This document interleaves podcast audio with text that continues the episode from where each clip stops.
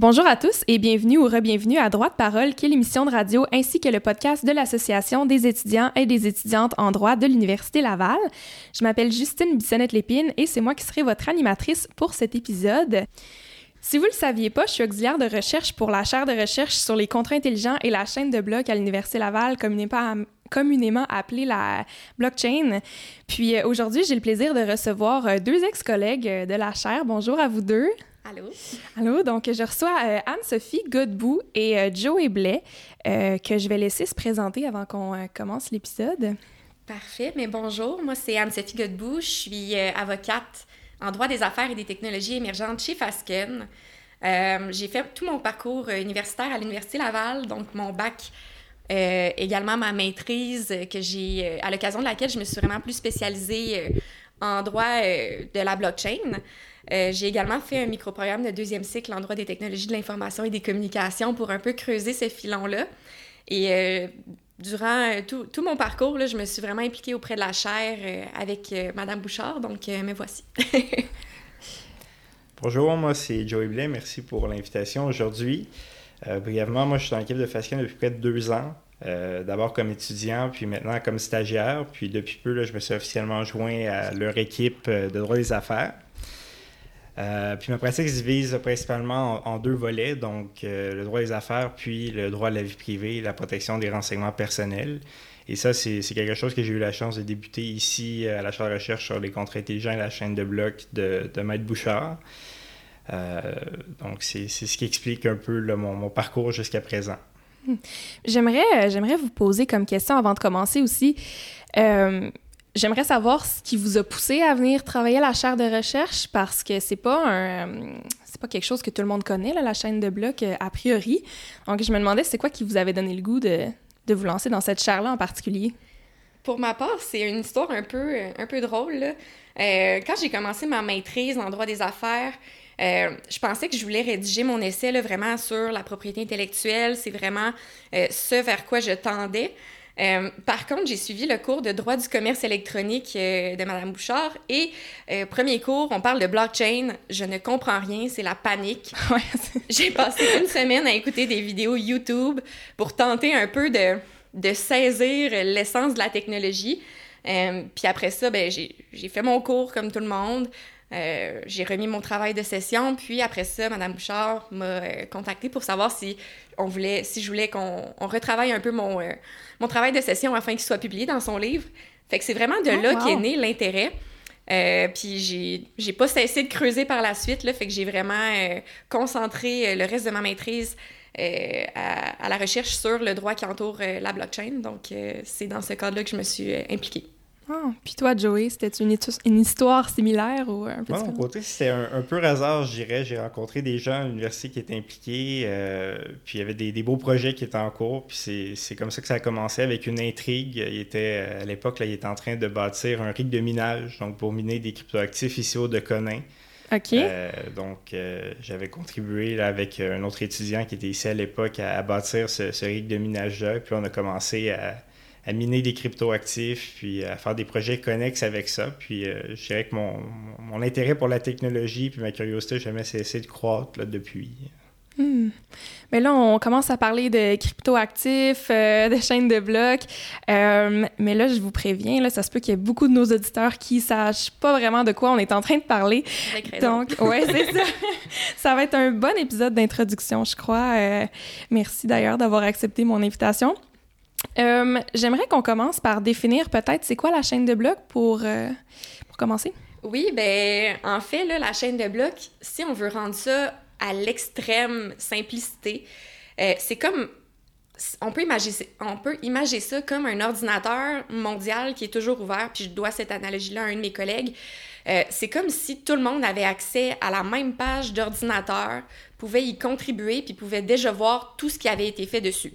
Fait qu'essentiellement, c'est un registre qui est distribué dans la mesure où euh, il est décentralisé. Donc, c'est pas moi, j'ai une copie du registre sur mon ordinateur, c'est vraiment tout le monde a accès au registre, peu importe où il se trouve dans le monde, euh, tant qu'ils ont accès à une connexion Internet.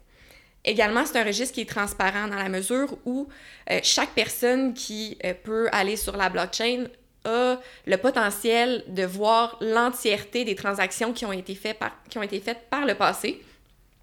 Euh, ensuite, c'est un registre qui est irréversible et infalsifiable. Donc, une fois qu'une information est inscrite dans la blockchain, on ne peut pas la retirer, on ne peut pas la modifier, euh, ce qui fait en sorte que c'est un registre qui est extrêmement périn, euh, qui est infalsifiable, on peut pas, incorruptible également. Là. Fait que c'est, ce qui assure la, stabilité de l'information qui s'y trouve. Puis la blockchain, c'est comme un coffre à outils. Mettons, là, on prend ça, euh, on prend ça très simplement. Tu as ton coffre à outils qui comprend des outils. Les outils, c'est vraiment comme des applications que tu peux développer sur la blockchain pour avoir des utilisations diverses. Notamment, tu peux transférer de la valeur. Euh, par exemple, je pourrais décider, euh, Justine, de te vendre mon ordinateur sur la blockchain. Donc, on échange de la valeur pair à pair, c'est-à-dire qu'il n'y a pas il euh, n'y a pas d'intermédiaire, il n'y a pas de tiers de confiance comme une banque qui viendrait intervenir dans le processus transactionnel. Également, la blockchain permet de, certifier les données. donc, comme, je l'ai dit un petit peu avant, euh, on ne peut pas rien modifier de ce qui est sur la blockchain, ce qui peut, ce qui peut permettre de en fait faire des chaînes d'approvisionnement, euh, d'assurer la provenance de certains actifs, de certaines transactions. Et ça permet de stocker de l'information pour rétablir la confiance des utilisateurs. Donc ça, c'est les outils, mais la blockchain, c'est le coffre à outils. C'est ce qui nous permet de contenir toutes ces applications-là et de matérialiser euh, les, euh, les, opérations qu'on peut y faire. Comment ça fonctionne? Très simplement, là, puis c'est assez technique, là, on en parlait euh, avec Joey justement. Mm-hmm. on n'a pas besoin d'être informaticien là, pour comprendre le principe. Là. Mettons qu'on parle de grandes lignes. essentiellement, c'est qu'on prend de l'information qu'on va inscrire dans un bloc à l'aide de la cryptographie. Fait que, tu sais, nous, on parle français en ce moment. Le langage de la blockchain, c'est le code. À l'aide de code, on va inscrire de l'information, puis on va toujours reprendre une partie du bloc précédent, ce qui va faire en sorte qu'on va pouvoir établir la chaîne de blocs, d'où le nom. Euh, donc, on peut avoir une chronologie. C'est la manière qu'on a de savoir que on n'a pas falsifié un bloc, on n'est pas venu briser la chaîne. Ensuite, on va, euh, il y a des mineurs, des utilisateurs sur le réseau qui vont valider le bloc à l'aide de puissance de calcul.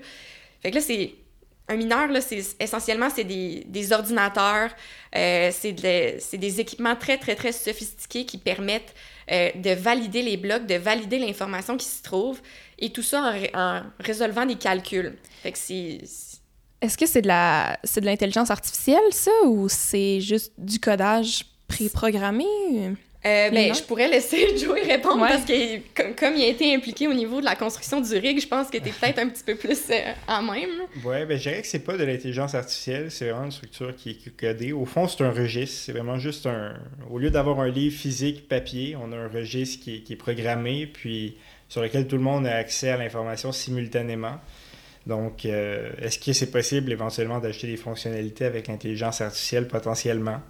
Euh, qu'il y aurait des possibilités avec ça, mais à la base, c'est vraiment juste un, registre distribué qui est, qui est, programmé de cette manière-là. OK. Puis, euh, je pense qu'un élément qui, qui, est intéressant à, à, préciser sans entrer dans les détails, c'est qu'il existe trois types euh, de registres distribués, euh, de, de, de, chaînes de blocs. En fait, on a les chaînes de blocs publiques. Donc, quand on pense au système de paiement Bitcoin, c'est une chaîne de blocs publique, donc décentralisée euh, où tout le monde a accès, il n'y a pas de, restriction en fait qui a accès à cette chaîne de blocs-là. Ensuite, il y a les chaînes de blocs euh, privées. Donc ça, c'est euh, des chaînes de blocs qui vont être plus centralisées. Donc ça pourrait être juste une organisation, ça pourrait être, disons, la, la chaire de recherche sur les contre intelligents et la chaîne de blocs qui a sa propre chaîne de blocs privée. À ce moment-là, il n'y a pas vraiment de décentralisation, mais il y a d'autres avantages, comme on va le voir tout à l'heure, qui peuvent découler de cette de chaîne de blocs-là. Et ensuite, il y a les chaînes de blocs consortium. Donc, sans être totalement décentralisé, ça permet des collaborations entre différents, différentes organisations. Donc, ça pourrait être, euh, par exemple, différents ministères qui auraient un projet commun. Ils pourraient utiliser à ce moment-là un, registre distribué, donc une chaîne de blocs de type consortium. Euh, donc, euh, encore une fois, là, je ne vais pas entrer dans, trop de détails techniques, euh, mais ça permet là, tout au long de l'entrevue en fait d'essayer de distinguer ces types de chaînes de blocs-là et de comprendre qu'il y en a qui sont euh, a comme un, spectre de décentralisation. Là, c'est pas, on a d'un côté des chaînes de blocs très décentralisées comme le, système de paiement Bitcoin, puis des, chaînes de blocs à l'inverse qui sont totalement centralisées euh, dans les entreprises privées, puis ils ont des utilités qui sont, qui sont distinctes. Là, mm. Donc, c'est important de garder ça, je pense, en tête euh, l'entrevue. je vais tenter une, une métaphore. Vous me direz si, si ça a du sens pour vous. Là. Mais est-ce que ce serait comme avoir des sites Internet que tout le monde peut utiliser, puis des sites Internet réservés à certaines entreprises sur le web? C'est un peu comme un web 3.0, la chaîne de blocs, de ce que je comprends? Oui, c'est ça. Puis c'est vraiment, euh, je pense que l'analogie est bonne là, dans la mesure où, bon, on pourrait comparer une chaîne de blog publique à un site internet euh, www.droitulaval.ca. Euh, puis on pourrait comparer la chaîne de blog qui est plus privée comme, disons, un intranet qu'on aurait auprès de la chaire de recherche sur les contrats intelligents à la chaîne de bloc. C'est-à-dire qu'il y a une barrière à l'entrée. c'est pas tout le monde qui peut y contribuer oui, un, un, certain, un certain niveau de centralisation additionnelle, comme, comme le dit à juste titre Joey, mais euh, ça permet aussi d'avoir un certain contrôle sur ce qui s'y trouve et ça a des prérogatives très intéressantes dans certaines sphères. Là. Mm. OK, ouais, puis on peut commencer à en parler aussi euh, des avantages. Là. Ce serait quoi les avantages de cette technologie-là, en fait? Oui, bien, premièrement, c'est une technologie qui est extrêmement sécuritaire. Euh, on, démonise beaucoup la blockchain dans les médias, euh, peut-être par incompréhension, là, mais c'est une technologie qui est extrêmement sécuritaire du fait de, euh, du processus à l'aide de la cryptographie que j'ai expliqué un peu plus tôt. Là, on peut prendre l'exemple de la blockchain Bitcoin qui n'a pas encore été hackée. Là. Ça fait depuis 2008 qu'elle existe. Euh, c'est une des technologies, sinon la technologie la plus sécuritaire, qui permet donc euh, certains usages, certaines utilisations qui peuvent être très intéressantes tant pour les entreprises que pour les particuliers. Euh, premièrement, la chaîne de blocs permet de certifier les données. Ce que ça permet de faire, c'est euh, au niveau de chaîne d'approvisionnement, on pourrait, par exemple, dans le milieu de l'agriculture, tracer la nourriture de la ferme jusqu'à l'assiette, ça pourrait aussi, dans le milieu euh, pharmaceutique, pour les vaccins, s'assurer que la température des vaccins tout au long du cycle de vie demeure, euh, demeure conforme là, pour euh, que le vaccin puisse être utilisé. Comme c'est incorruptible et infalsifiable, ça permet d'éviter aussi le fait que certaines personnes viennent, disons, falsifier quelques données parce que c'est entré automatiquement dans la blockchain. Fait qu'un coup c'est fait, on peut plus y toucher. Également, c'est traçable de sorte que euh, ça, ça, présente des avantages au niveau du transfert de valeur, comme je l'expliquais un peu plus tôt. Donc, supposons que moi, ça me tente, je suis une grande consommatrice d'art, euh, je veux acheter un, magnifique tableau que je vois euh, sur, sur un, site à l'aide de la blockchain. Bien, ce que je vais pouvoir faire, c'est aller sur la blockchain, puis revoir la, la, chaîne de transactions complète. Fait que je vais pouvoir confirmer que le tableau que j'achète émane bien de la personne qui l'a fait, euh, ce qui est quand même très bien. Ça permet de d'assurer d'en assurer la valeur s'assurer que c'est pas ouais, euh, l'authenticité puis la ouais. Exactement. Euh, également il y a certains usages dans, au niveau des billets de spectacle. Si on mhm. prend l'exemple disons que je vais aller voir un, un spectacle au centre Vidéotron d'un artiste que j'aime beaucoup j'achète des billets. Ben là en ce moment il y a des gens qui revendent des billets, puis là, c'est un peu... Euh, on sait pas si c'est des vrais billets, puis on sait... Ouais, exact. fait que là, au moins, je m'assure que le billet émane de la bonne entité, de un, mais de deux, ça peut permettre également euh, à l'artiste, disons, on pourrait coder dans le contrat intelligent euh, des redevances automatiques lors de la revente. Parce qu'en ce moment, un artiste qui vend ses billets 100 quelqu'un les revend sur le marché secondaire à 300 mais l'artiste ne fait pas un sou sur cette, euh, sur cette nouvelle revente. Fait que c'est quelque chose qui est également possible à l'aide de la certification des données euh, mm. et, la et la monétisation des contenus. Ce que ça permet donc de faire, c'est d'assurer une plus grande liquidité euh, aux actifs qui sont souvent pénalisés par la faible profondeur de marché, notamment les actifs rares et peu liquides, que ce soit l'or, que ce soit les immeubles, des actifs qui sont très très chers. On l'a vu avec les NFT, là, on, peut, on peut acheter maintenant une fraction d'une œuvre, une fraction d'un immeuble, euh, ce qui permet donc d'accroître le bassin d'investisseurs potentiels. Euh, et tout ça en mesurant la consommation, en luttant contre le piratage à l'aide de la traçabilité. Également, la, la blockchain permet euh, la tokenisation. Fait que j'en parlais un petit peu plus tôt, exemple un billet de spectacle, exemple un immeuble même si je veux rendre ça euh, très, très simple, euh, la tokenisation pourrait me permettre d'émettre, disons, 100 jetons qui représentent un droit de, de redevance sur les revenus de location d'un immeuble. disons que moi, je veux m'acheter un, un, immeuble sans porte demain, qui n'est pas donné, on s'entend. Ouais. euh, j'ai pas les fonds dans mon compte, hypothétiquement. Euh, et je désire donc m'adresser à des personnes qui veulent financer mon projet en achetant un, un jeton qui vaut 1 de, de cet immeuble-là. Et donc, à chaque mois, reçoivent 1% des revenus de location qui sont issus de l'immeuble. Fait que moi, je suis contente, je me suis fait financer mon projet. Eux sont contents, ils ont payé un, un, un certain montant pour pour l'achat de l'immeuble, mais reçoivent des, des, revenus de location à tous les mois. C'est quelque chose qui est également possible grâce à la tokenisation. Puis il y a certaines utilisations aussi euh, dans le droit des sociétés. Là, on, on en parlait justement au niveau de la gouvernance, euh, comme le vote aux assemblées automatiques. Euh, on a déjà vu des élections sur la blockchain. ah oui, ça se fait déjà? Oui, oui. ça, ça s'est déjà fait dans, dans certains États un vote qui est extrêmement rapide.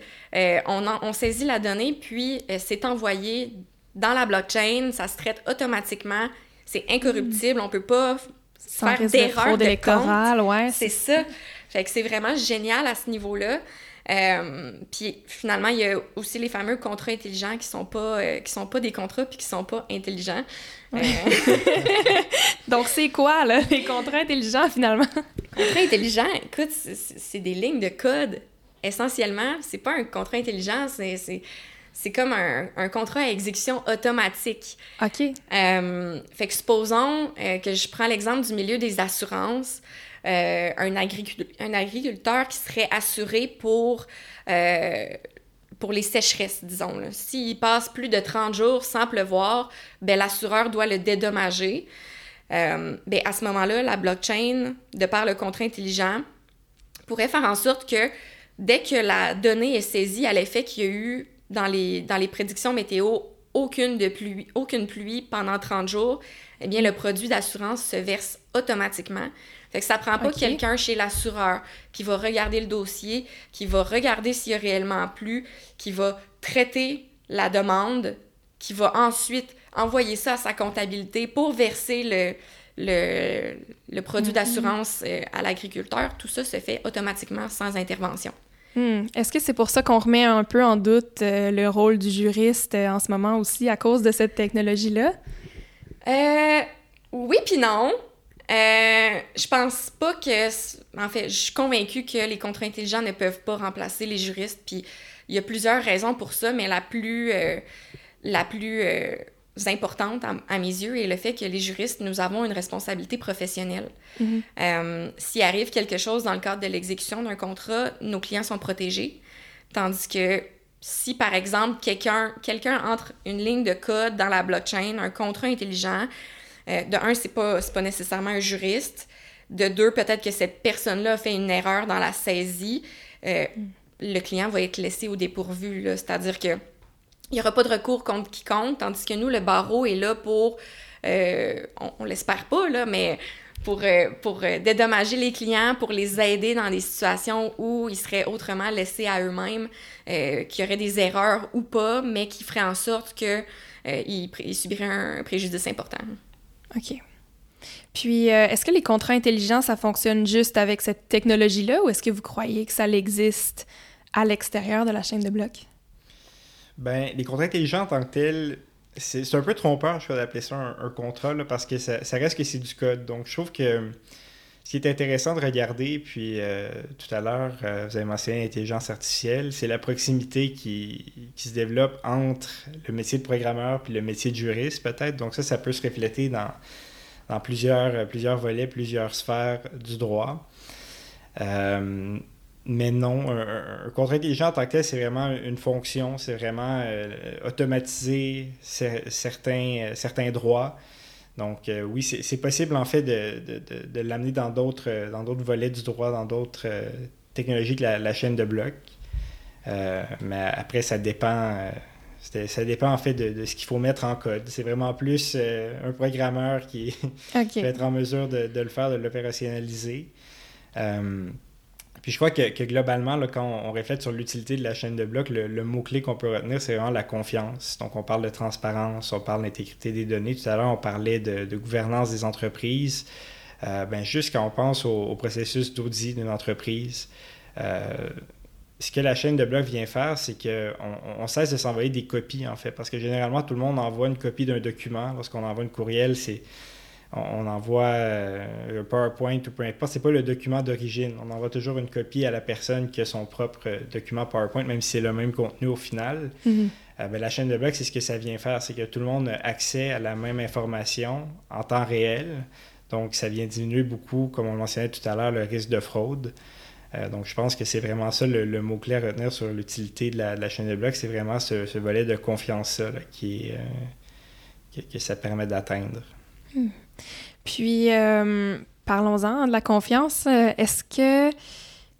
Ben, pourquoi est-ce que vous pensez que les gens font pas confiance à cette technologie-là encore aujourd'hui?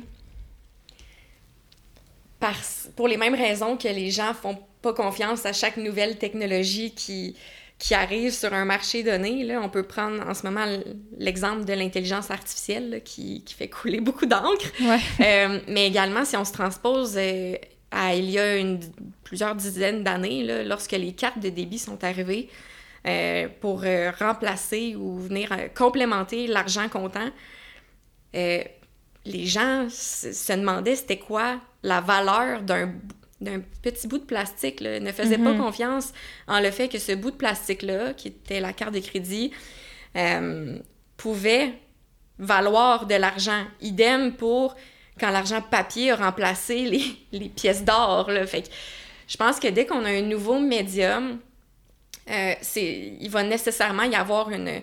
une les gens vont devoir s'acclimater, vont devoir euh, euh, voir les bénéfices de la technologie pour être en mesure ensuite de d'y faire confiance parce que, comme l'a dit Joey, effectivement, c'est une des, des, prérogatives principales de la blockchain, sinon le gros atout.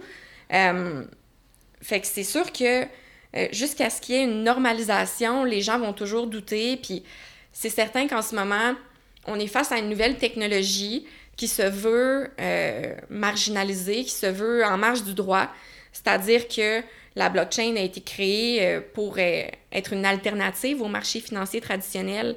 C'est-à-dire qu'on ne veut pas se conformer aux normes nécessairement les gens qui ont créé la blockchain, c'était ça l'essence parce que on était en 2008, crise financière aux États-Unis, euh, voulaient vraiment pouvoir avoir le contrôle de leurs données, avoir le contrôle de leur argent, de leur valeur, euh, de sorte qu'on est un peu en marge du droit.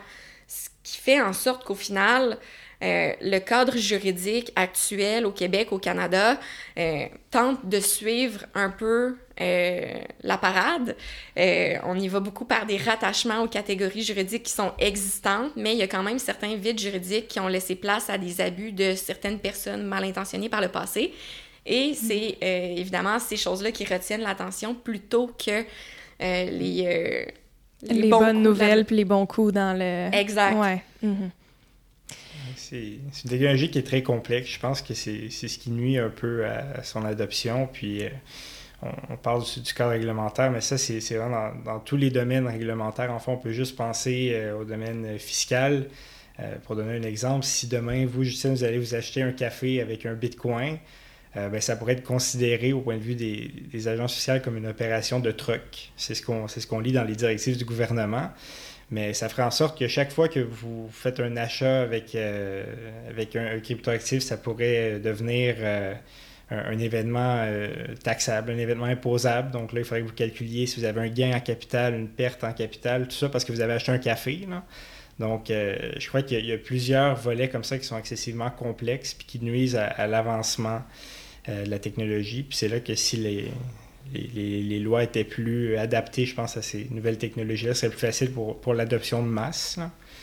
Oui, puis tu parlais de complexité, puis c'est un... Effectivement, c'est un mot qui résonne beaucoup parce que, euh, au début, on a essayé d'encapsuler un peu la technologie puis de la décrire très, très, très simplement, mais il, il faut pas être que juriste pour comprendre la technologie, il faut pas être qu'informaticien, il faut vraiment avoir, euh, disons, des connaissances assez poussé, là, puis assez diversifié dans plusieurs sphères pour être en mesure de bien saisir chacun, chacune des composantes de cette technologie-là. Ce qui fait en sorte que le commun des mortels qui n'a pas été... Euh, qui n'a pas été en contact avec cette technologie-là, c'est extrêmement difficile à saisir. Je, je, comptais mon histoire drôle au début, puis je, suis la première là, que j'ai écouté des vidéos YouTube, puis ils expliquaient la, la, blockchain comme étant une crêpe. Là. Fait que OK. C'est vraiment un concept qui est très abstrait, qui est très difficile à comprendre, de sorte que, euh, évidemment, que ça fait peur, l'inconnu. Mm-hmm. Puis, euh, est-ce qu'il y a quelque chose que vous avez appris sur la chaîne de blog qui vous fait penser que si les gens connaissaient aussi cette information-là, ils auraient plus confiance en la chaîne de blog? Oui, bien, premièrement, euh, je pense qu'une chose qui est très importante de distinguer, c'est la différence entre la blockchain et les cryptoactifs.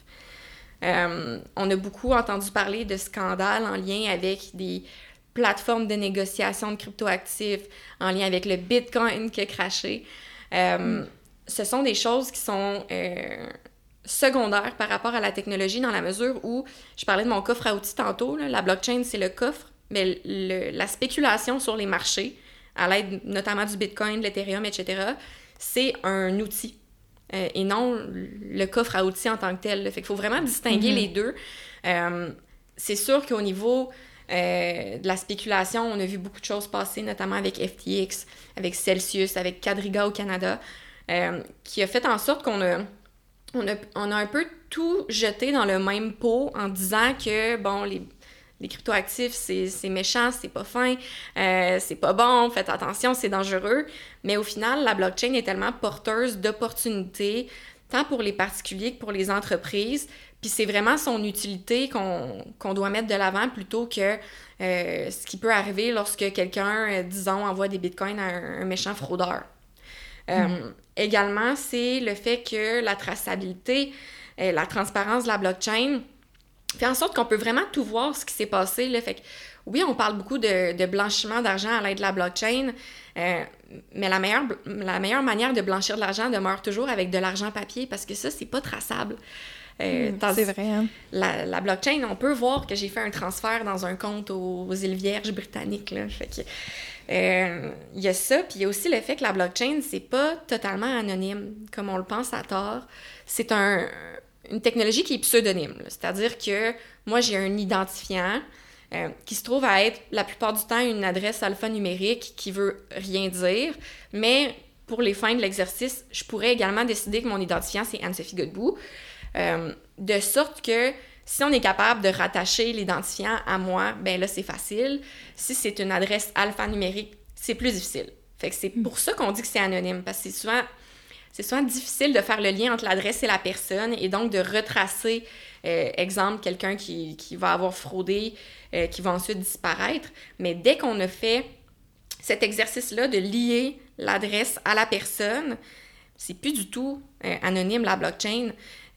Puis c'est quelque chose qui est de plus en plus mis de l'avant, notamment en raison des régulateurs qui ont imposé certaines normes à l'égard des plateformes de négociation de cryptoactifs au Canada qui sont désormais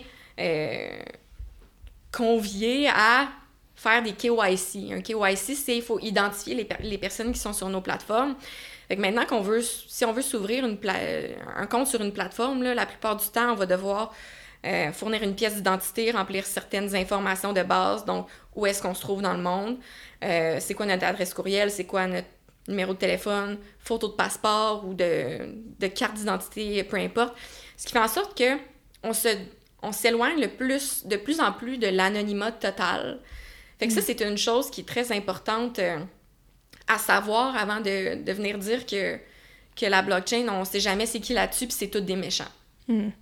Puis euh, avant de, de, savoir ce que tu en penses, Joey, euh, je me posais la question, euh, c'est quoi l'avantage alors de, du pseudonyme quand c'est pas vraiment c'est pas vraiment de l'anonymat pur, là, mais tu sais, tant qu'à faire, pourquoi est-ce qu'on n'a pas notre nom sur, sur ces réseaux-là? Oui. On peut. Puis c'est... Oui, puis pourquoi, pourquoi est-ce que les gens utilisent un, un pseudonyme, alors? C'était quoi l'avantage de ça? ben, c'est sûr qu'il y a certaines personnes qui au même titre que je, je voudrais pas que sans égard, euh, je voudrais pas que tu vois combien que j'ai dans mon compte de banque, là. C'est, je veux dire, Mm. c'est quelque chose qui est privé. Fait qu'au même titre que je veux pas nécessairement que tout le monde voit à quel point je peux être une poche traders, puis que je, j'ai fait des folies avec mon compte Bitcoin, puis que j'ai perdu, euh, name it, là, je sais pas combien d'argent. Euh, c'est quand même de l'information sensible. Fait qu'il y en a qui peuvent vouloir garder cette information-là privée. Euh, également ceux qui ont une très grosse fortune sur, euh, sur la blockchain parce qu'ils peuvent ensuite être la cible de certaines attaques. Euh, fait qu'il y a quand même euh, parfois un intérêt à vouloir demeurer euh, plus vers l'anonymat dans le spectre permis par la blockchain. Mais il y en a qui... Il y a des entreprises, par exemple, que leur identifiant va être leur nom d'entreprise et tout ça à l'aide d'un NFT. Fait au même titre que quand tu as un nom de domaine pour un site internet, mettons www.droitulaval.ca, il n'y a personne d'autre qui peut avoir le même nom de domaine. Il y en a un unique, puis si tu veux en avoir plus, ça marche pas. Ben, un NFT, c'est le même principe. C'est un, un actif qui est unique. Là. Il peut pas en avoir deux pareils.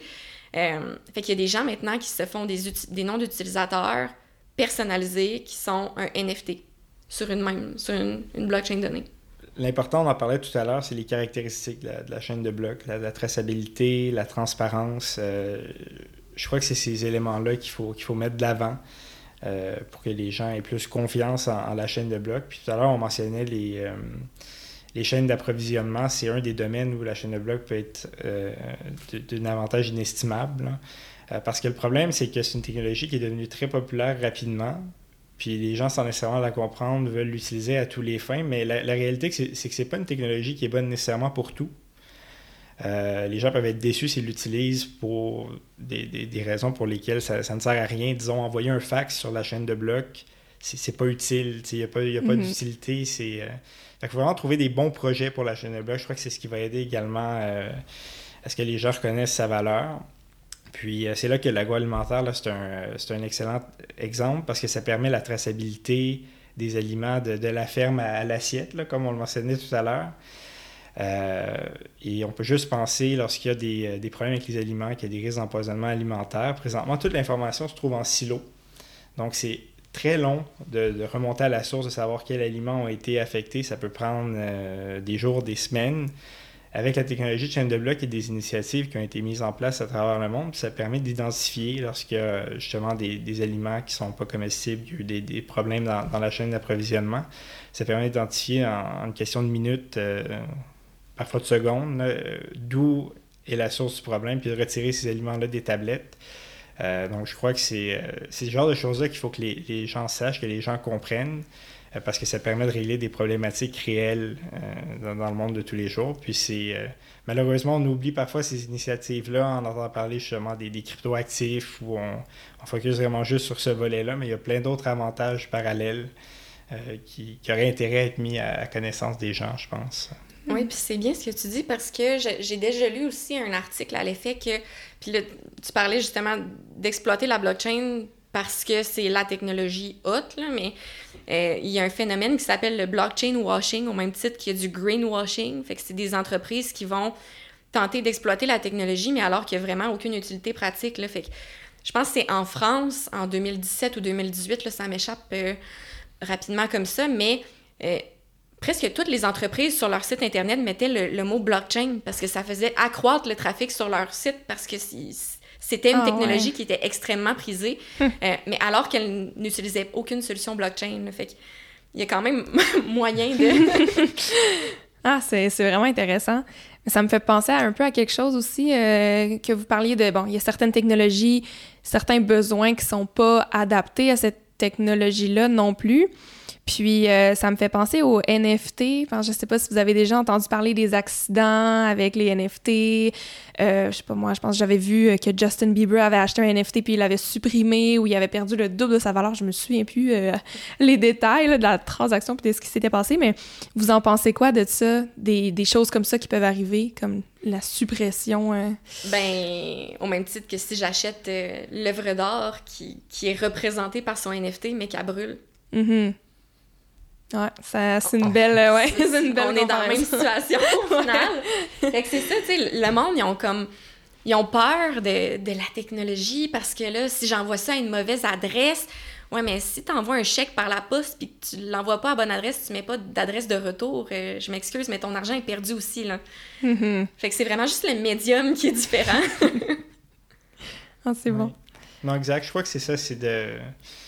Par rapport au NFT, moi, je pense pas qu'il y ait quelque chose à ajouter spécifiquement, mais je crois que c'est que les gens comprennent mieux la technologie. Puis ça, ça, va peut-être se faire pour faire euh, le pont avec une question précédente qui a été posée avec les, initiatives gouvernementales qui vont suivre.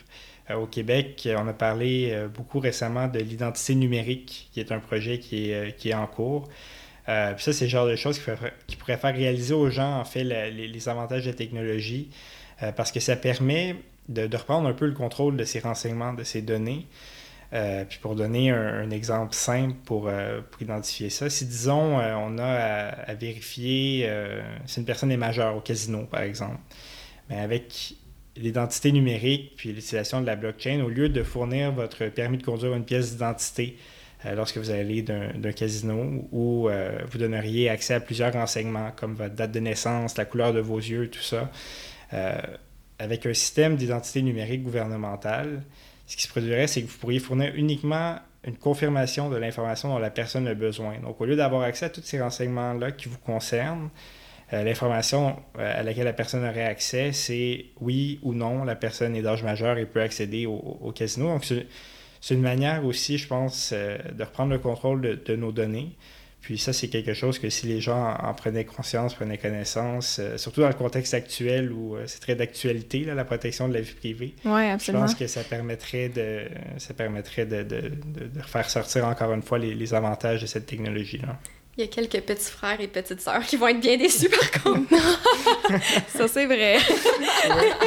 On aurait peut-être gardé les cartes euh, dans Encore un peu. Euh, je me demandais, est-ce que vous croyez que la technologie aujourd'hui, elle est fiable ou est-ce que elle le sera plus tard? La technologie est extrêmement fiable. Euh, ce qu'il faut dire à l'égard de la blockchain, c'est que euh, plus souvent qu'autrement. Sinon, dans tous les cas, le maillon faible, c'est l'individu qui l'utilise. C'est-à-dire, j'envoie de l'argent, ben de l'argent, j'envoie des cryptoactifs à une mauvaise adresse. Je, je, tombe dans un, dans les, le, jeu, le jeu d'un fraudeur. Disons que je, je, me fais fiche puis que j'envoie de l'argent à quelqu'un de mal intentionné. Euh, je me fais hacker mon ordinateur parce que j'ai cliqué sur un lien, euh, puis un virus qui s'est installé. Euh, j'ai un wallet physique qui contient mes cryptoactifs, je le perds ou je garde mon mot de passe. C'est toujours, toujours, toujours, ou presque, l'individu qui va être à la source des, des failles de la technologie, ce qui fait en sorte que c'est une technologie qui est extrêmement sécuritaire. Oui, je n'ai pas grand-chose à ajouter là-dessus. Je suis vraiment dans le même sens. Une technologie qui est, très fiable. On le voit par ses caractéristiques inhérentes. Euh, après, euh, c'est de l'utiliser aux bonnes fins, en fait. C'est d'avoir les, bonnes raisons d'utiliser cette technologie-là. Euh, puis au, contraire, c'est une technologie que pour une personne qui est, qui est mal intentionnée, n'a pas intérêt à utiliser cette technologie-là parce que ça offre une traçabilité, ça offre un, un moyen de, de, retracer en fait les, les, actes illicites qui auraient été faits de, de manière euh, simple et, et, assez facile. Euh, donc ça, c'est le, volet qui ressort moins dans les, dans les médias, je crois, mais auquel il est important d'avoir conscience, c'est que c'est une, technologie excessivement transparente, puis immuable, donc très fiable du fait même. Hmm. D'où l'intérêt des pseudonymes, parce qu'il y a une transparence.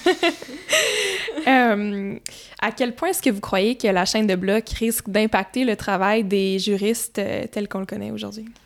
Je pense que de plus en plus, on va tendre vers des professions de juristes informaticiens. Euh, on parlait tantôt de saisie de données dans la, dans la chaîne de blocs, c'est-à-dire traduire le langage naturel comme le français, l'anglais, etc., pour du code. Euh, fait que s'assurer que cette, euh, cette traduction-là reflète bien l'intention des parties, ça va prendre quelqu'un qui a une responsabilité professionnelle, mais qui va être également en mesure euh, de, maîtriser le code de sorte à pouvoir euh, bien transposer tout ça sur la blockchain. Également, les, de plus en plus, là, il est attendu de nous que nous comprenions ce genre de technologie-là, puis qu'on ait intégré les concepts pour suivre le marché et répondre aux besoins des clients. le marché des technologies émergentes, c'est un, un secteur dans lequel les clients ne veulent pas avoir à nous expliquer comment fonctionne leur technologie. Euh, il y en a certains que ça, leur fait plaisir, là, mais plus généralement, euh, plus souvent qu'autrement également, là, les clients apprécient énormément quand on a des bases en blockchain, qu'on comprend comment la technologie fonctionne. Euh, c'est sûr qu'ils vont être vraiment plus calés que nous, puis qu'ils vont vraiment avoir un produit hyper niché que ça va peut-être nous prendre un peu de temps à comprendre, mais à tout le moins, si les bases sont jetées, on a vraiment un edge euh, sur le marché parce que c'est un marché qui est très peu exploité à l'heure actuelle, fait qu'il y a beaucoup de place pour euh, les praticiens qui veulent, euh, qui veulent saisir cette occasion-là de, se distinguer. Oui, effectivement, je crois que c'est des domaines, en fait, où il manque beaucoup de professionnels qualifiés. Donc, c'est des domaines d'intérêt, je pense, pour les gens qui, débutent dans, la profession. Ça crée des belles opportunités tôt dans, la carrière. Puis moi, je parle de, mon expérience personnelle parce que je viens de commencer. Euh, puis c'est vraiment des domaines qui sont, sont fascinants à explorer. Donc, euh, ça va changer un peu la, phase de la profession juridique, je pense. Mais ça remplacera jamais les, juristes parce que c'est des outils, en fait. C'est des outils qui vont... Euh, qui vont changer des, régimes juridiques. Même on peut penser au, pour la profession notariale. Euh, tout ce qui est les registres fonciers, les titres de propriété. Euh, ben ça, c'est une technologie, on, le voit présentement avec des initiatives à, travers le monde où ça permet à des gens qui n'avaient pas de titre de propriété, qui n'avaient pas un, registre comme on l'a ici au Québec, euh, d'avoir une trace en fait de à qui appartient telle, telle terre ou donc, ça, encore une fois, ça vient éviter les risques de fraude, puis ça permet aux gens de ne pas se faire voler leurs biens, leurs actifs. Euh, donc, je pense que c'est ça. C'est des technologies qui vont être utilisées, qui vont vraiment changer la manière dont les juristes exercent leur profession, mais ça ne viendra pas remplacer les juristes eux-mêmes. Hmm. Est-ce que vous, dans votre propre pratique, vous prenez le temps d'apprendre à connaître le code? Est-ce que c'est quelque chose qui est déjà pratique pour vous ou vous n'êtes pas rendu? Je t'avouerais personnellement, de mon côté, je m'éloigne un peu de tout ce qui touche informatique. Euh, je suis plus dans, l'abstrait, euh, dans la théorie, j'aime bien dire. Là. Moi, c'est vraiment plus. Mon filon, c'est vraiment euh, la réglementation des marchés financiers. Est-ce que un cryptoactif donné est assujetti à X, Y, Z loi? également, c'est quoi, mettons, qu'on doit mettre en place euh, comme contrat dans telle ou telle situation, mais généralement, c'est des choses qui viennent avec les dossiers, c'est-à-dire que, euh, disons, on a un client qui vient nous voir pour réaliser une transaction. Euh, veut, veut pas, on n'a pas le choix dans notre exercice de vérification diligente de d'entrer en contact avec ce genre euh, de choses-là, puis on se familiarise euh, sur le tas, comme qu'on dit. Là. Mm. Euh, mais pour ma part, non, j'ai pas suivi de cours pour apprendre le code. Pas d'autres vidéos YouTube. pas... pas pour le moment, pas pour le moment. Peut-être dans une autre vie. Moi, j'ai quelques bases en programmation. Je dirais que c'est le, temps qui manque, là, parce que c'est quelque chose qui m'intéresse beaucoup. Euh, mais je, pense que la clé, c'est pas nécessairement d'apprendre le, code, c'est pas un prérequis pour, euh, pour travailler dans ces domaines-là, mais c'est d'avoir vraiment une, grande curiosité, puis de rester à jour, parce que tout change tellement rapidement que c'est important de, suivre l'actualité, de voir les, modifications réglementaires. Euh, ça, c'est vraiment un, défi constant, puis c'est c'est pas facile à le faire, mais c'est important de prendre le temps de le faire. Euh, puis après d'avoir des, bases, des notions, je crois, en, informatique, en programmation, ça, devient une valeur ajoutée parce que, comme le mentionnait Sophie, les, clients ne veulent, pas nécessairement prendre le temps de nous expliquer leurs nouvelles technologies. Donc, c'est là que ça peut être intéressant d'avoir des, compréhensions de base. Puis c'est la même chose en, en, vie privée, en protection des renseignements personnels. A, disons, un incident de confidentialité d'une entreprise, puis qu'on a travaillé avec leur équipe TI, ben, eux, souvent, ils vont utiliser une terminologie qui peut être plus difficile à comprendre pour mm. quelqu'un qui n'a aucune base en, informatique. Euh, donc, c'est là que ça peut avoir euh, une valeur ajoutée, mais pour travailler en, chaîne de blocs en vie privée, on n'a pas à être programmeur euh, aguerri. c'est pas un prérequis. c'est pas tout le monde qui a besoin de. Ah il y a tellement de sphères. Là, au final, il y a vocation à avoir de la, blockchain dans, dans, tous les domaines, là, que ce soit au niveau de la propriété intellectuelle, euh, au niveau du droit de la consommation, du euh, droit immobilier, vraiment, là, dans tous les types de droits, euh, on pourra un jour avoir un dossier blockchain. Hmm. J'en comprends un peu aussi avec vos réponses que c'est déjà des dossiers que vous avez, c'est déjà des, des, transactions que vous avez faites. Oui. Ben oui, puis sans trop entrer de détails, évidemment. Là. Euh, ça, ça, arrive là, des fois qu'il y a des clients qui viennent nous voir euh, pour lancer leur crypto, disons, veulent euh, avoir une meilleure idée du cadre juridique qui s'y appliquerait s'ils donnent telle ou telle prérogative à leur crypto, parce que vite comme ça, là, disclaimer, il n'y a pas de, de, réponse noir sur blanc. c'est vraiment une analyse au cas par cas, fait qu'on fait cette analyse-là pour eux. Également, il y a des clients qui veulent avoir recours à des modèles de gouvernance, euh, disons, qui, qui, a permis la blockchain, notamment les, DAO, les, organisations décentralisées autonomes, euh, de sorte que nous, ben, on doit transposer ce concept-là de, gouvernance à même notre droit canadien, québécois. donc, quelle forme juridique on adopte pour un tel type d'entreprise? Euh, c'est des choses, euh, des, des, questions qui sont extrêmement intéressantes.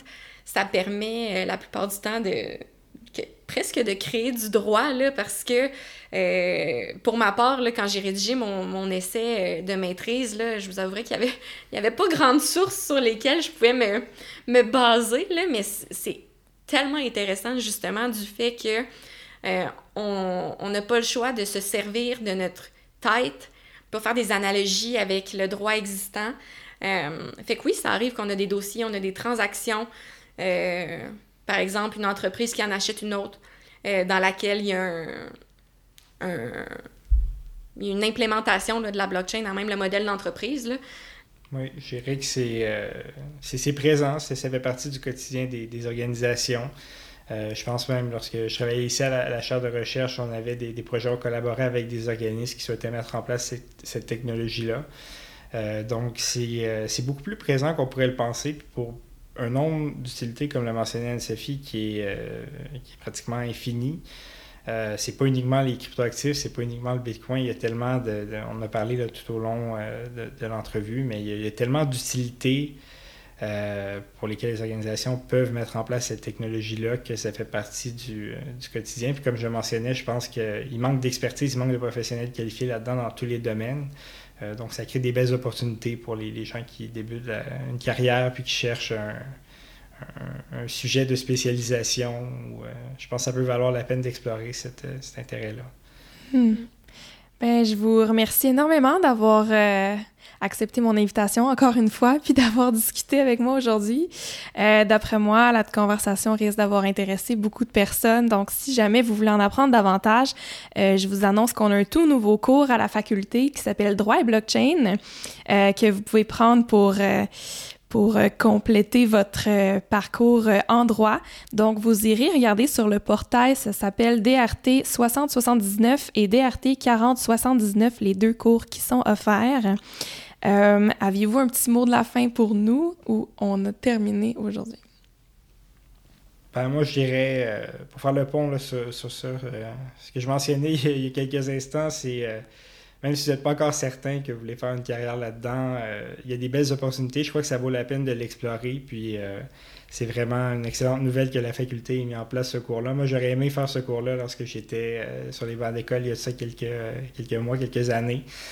Euh, donc, je crois que ça vaut la peine d'explorer ces, intérêts-là, d'avoir, pour les gens qui ont une curiosité pour ça, d'aller plus en profondeur. Puis, euh, je crois que ça peut amener à des, opportunités de carrière que les gens ne peuvent même pas s'imaginer encore. Donc, euh, c'est toujours intéressant dans le domaine des technologies émergentes d'essayer de se projeter 5, 10 ans, 10 ans plus loin, voir où on va en être rendu. Ça va être quoi les, notre quotidien, nos, nos réalités avec l'intelligence artificielle en plus. Donc, je pense que c'est un ça, vaut la peine, en fait, de, s'intéresser à ça, puis d'aller chercher des connaissances dans ces nouveaux domaines-là. Moi, ce que je dirais comme mot de la fin, c'est si vous n'avez pas compris grand-chose de notre entrevue d'aujourd'hui, c'est pas grave.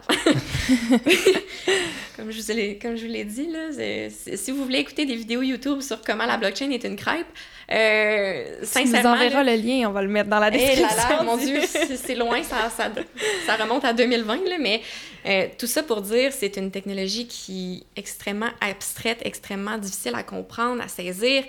Euh, c'est correct si euh, vous avez des points d'interrogation dans les yeux en ce moment. C'est correct également si vous avez compris, félicitations. Euh, mais dans tous les cas, c'est une technologie très mystérieuse qui gagne à connaître. donc, je vous invite vraiment à, vous inscrire au cours si le cœur vous en dit et au plaisir de, de vous y voir peut-être. Hmm. Bien, sur ce, merci beaucoup d'avoir été avec nous, puis à la prochaine. merci.